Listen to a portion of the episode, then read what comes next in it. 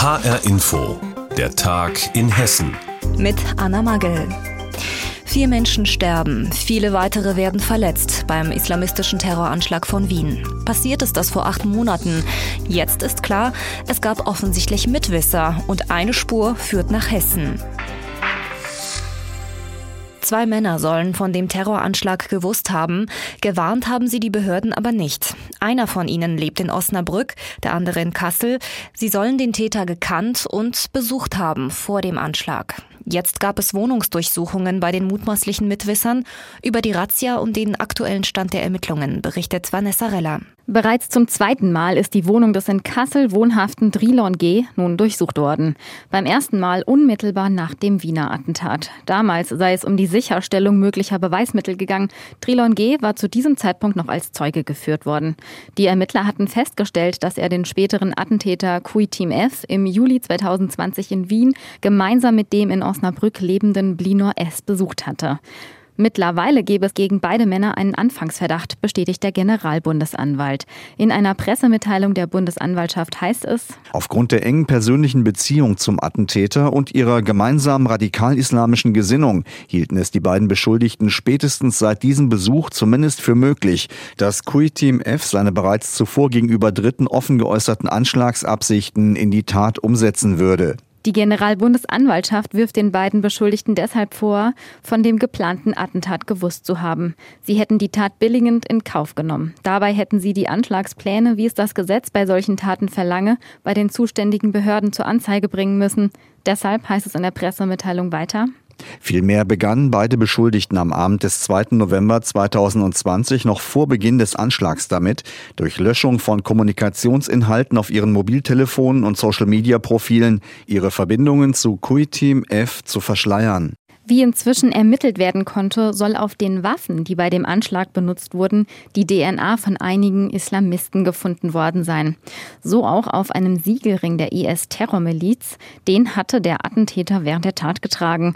Die Ermittler gehen auch deshalb davon aus, dass einige Personen von den Anschlagsplänen des Attentäters gewusst haben müssen. Weder in Kassel noch in Osnabrück gab es Festnahmen. Es blieb bei den Hausdurchsuchungen. Und ob die DNA-Spuren auch zum in Kassel lebenden Trilon G führen werden, ist noch offen. Wohnungsdurchsuchungen in Kassel und Osnabrück.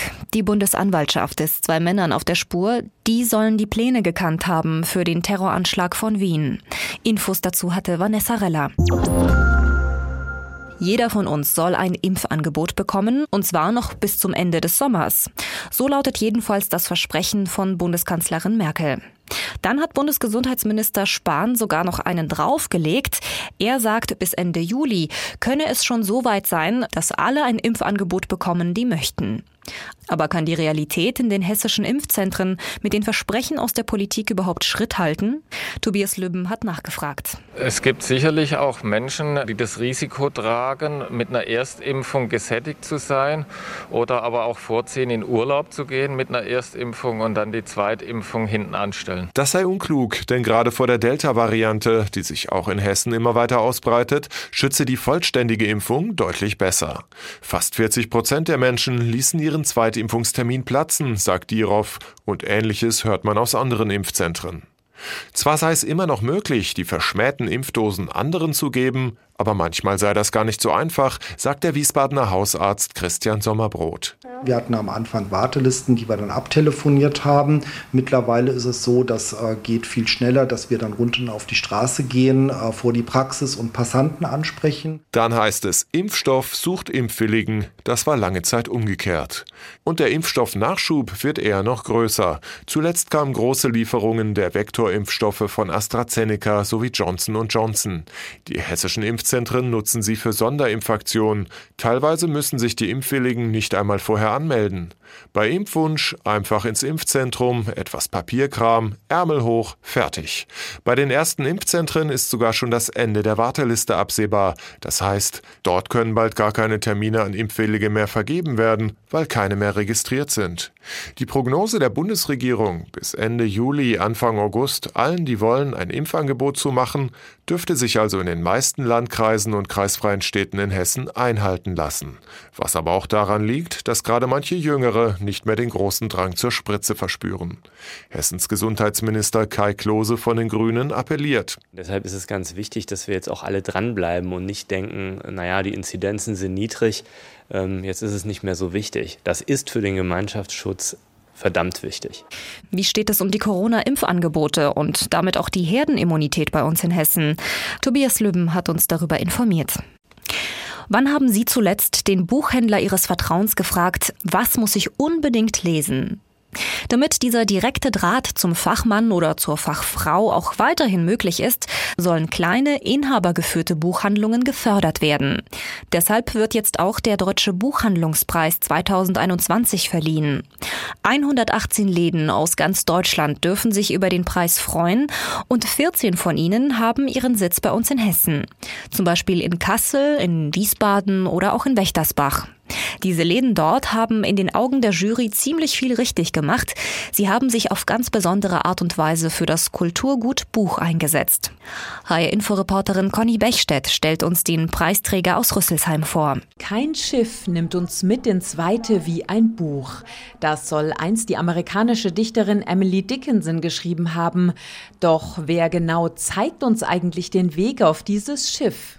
Buchhändler sollen den Lotsenjob übernehmen, sollen vor Ort am Bücherregal, an der Ladentheke oder am Telefon herausfinden, was genau der Kunde möchte, sagt Sarah Vasquez Iglesias. Guten Tag. Guten Tag. Also ich finde es immer ganz wichtig, auch Fragen zu stellen. Also immer so ein bisschen, was haben Sie denn gelesen, was Ihnen gefallen hat? Welche Richtung gefällt Ihnen denn gerne? Darf ich Ihnen einfach irgendwas zeigen oder möchten Sie gerne einen Krimi lesen oder einen, einen blutigen Krimi oder vielleicht einfach einen, einen, netten Krimi, was Regionales? Andererseits ist es auch immer ganz gut, wenn man mal, finde ich, was anderes zeigt, was der Kunde nicht so auf dem Schirm hat, weil man dadurch einfach viel, viel kennenlernt. Es geht uns Buchhändlern ja auch so. Man liest Leseexemplare, die man selber nicht in die Hand genommen hätte und entdeckt die tollsten Sachen. Apropos tollste Sachen. In der kleinen Buchhandlung direkt gegenüber vom alten Opel-Gebäude hat jede Mitarbeiterin ein ganz bestimmtes Fachgebiet. Frau Neumann kennt sich bestens mit Gryffalo und anderen Kinderhelden aus. Frau Schulte hat die besten Tipps in Sachen Fantasy und Frau Fleckenstein ist die Veranstaltungsbeauftragte, die Kontakt zu den Autoren hält.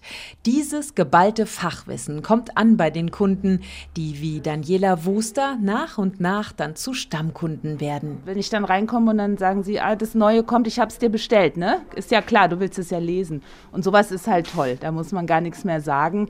Die kennen einen halt und das ist super. Was aber, wenn dieser persönliche, dieser direkte Kontakt zum Kunden auf einmal weg ist? Auf einmal war Corona und Sarah Vasquez Iglesias musste ihren Laden zusperren. Aufgeben oder resignieren waren keine Optionen, erzählt die junge Frau. Wir haben ja eine Buchvorstellung, einen Buchvorstellungsabend, den haben wir einfach ins Internet verlegt. Ich muss ja sagen, wir sind alle nicht so technikaffin, aber es war eine große, äh, große Aufregung für uns, das zu schneiden und online hochzuladen und so, aber das hat gut funktioniert ähm, sind mit den Kunden viel mit äh, über, über Facebook und Instagram in Kontakt geblieben und haben unsere Newsletter rumgeschickt, auch mit Buchempfehlungen, haben die Sachen ausgeliefert per Rad, per, per Auto. Und das haben die Kunden dankbar angenommen und sind dem Laden immer treu geblieben. Ich hätte ohne Bücher das letzte Jahr nicht überlebt. Sage ich jetzt mal so, wie es ist. Ich glaube, ich habe 2020 ab März bis äh, Dezember, glaube ich, 45 Bücher gelesen. Sie tut es immer noch. Jetzt endlich wieder mit direkter Empfehlung durch die Fachfrauen im Laden. Der diesjährige Deutsche Buchhandlungspreis geht an 14 Buchläden aus Hessen. Einen der Preisträger hat uns Conny Bechstedt vorgestellt. Wenn es ums Thema Nachhaltigkeit geht, dann denken viele an Bio-Lebensmittel, an Ökokleidung oder vielleicht an Elektroautos. Doch nachhaltig können tatsächlich auch Filme sein. Zum Beispiel das HR-Drama Die Luft, die wir atmen. Dieses Drama ist derzeit beim Filmfest München zu sehen und es ist gleich eine doppelte Premiere, denn der Film ist der erste nachhaltig produzierte Spielfilm des Hessischen Rundfunks. Und er ist Teil des bundesweiten Projekts 100 grüne Produktionen. Die Idee dahinter, zukünftig sollen sich Filmproduzenten verpflichten, umweltschonender zu drehen. Sprich, weniger Plastikmüll, weniger Flugreisen und Special Effects mit Regen statt mit Trinkwasser zum Beispiel. Wie das bei der HR-Produktion gelungen ist, das weiß Pablo Diaz aus der HR Kulturredaktion. Blitzeis.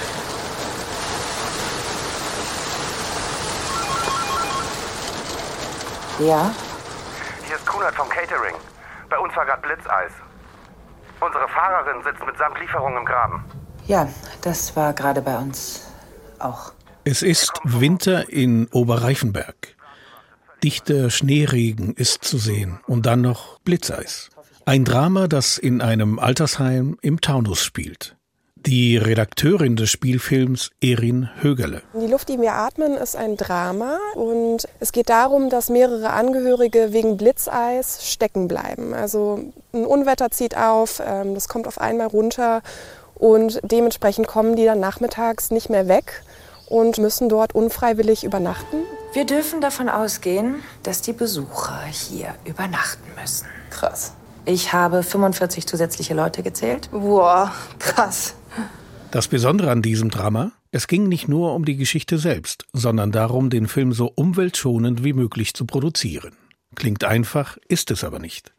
Allein die 14 Schauspieler, die beim Dreh präsent sein müssen. Bisher wurden sie zum Drehort eingeflogen. Diesmal jedoch nicht, sagt Produktionsleiter Dominik Diers. Wenn man mal hochrechnet, zehn Drehtage, sagen wir mal, die müssten drei bis vier Mal kommen.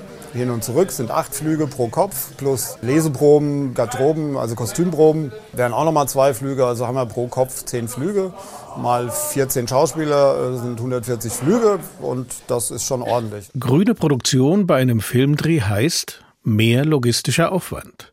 Ein Beispiel ist der Schnee für die Winterlandschaft und das Blitzeis. Wurde früher für einen solchen Film normales Trinkwasser genutzt, hat man bei Die Luft, die wir atmen, auf lokale Helfer gesetzt. Robert Hertel war der Aufnahmeleiter beim Dreh. Da wir eine grüne Produktion sind, brauchen wir, um künstlichen Schnee zu erzeugen, sind eben viel Wasser.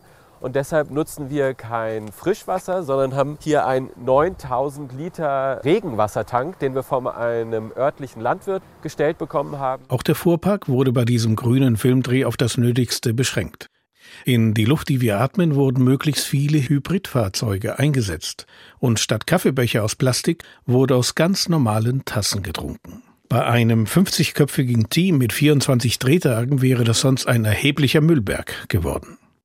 Es sind aber nicht nur die vielen kleinen Dinge, an die bei einer solch umweltschonenden Filmproduktion gedacht werden muss. Es wurde auch an die großen Energieverbraucher gedacht. Normalerweise muss der Strom selbst erzeugt werden bei einem solchen Filmdreh. Diesmal kam die Energie als Ökostrom von den Stadtwerken.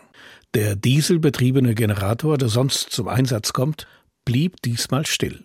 Oberbeleuchter Wolfgang Darmstädter. Ja, so ein, ein, Drehtag, 10 bis 12 Stunden, sind das schon an die 150 bis 200 Liter Diesel, die man pro Drehtag einspart. Das waren summa summarum rund 4000 Liter Diesel, die man nicht verbraucht hat. Insgesamt 12 Tonnen weniger CO2.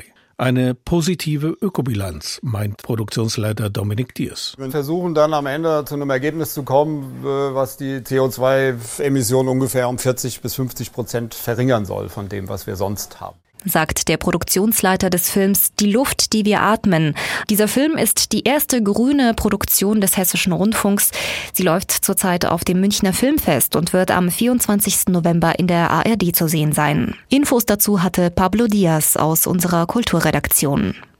Und das war der Tag in Hessen mit Anna Magel. Die Sendung gibt es auch als Podcast auf hrinforadio.de.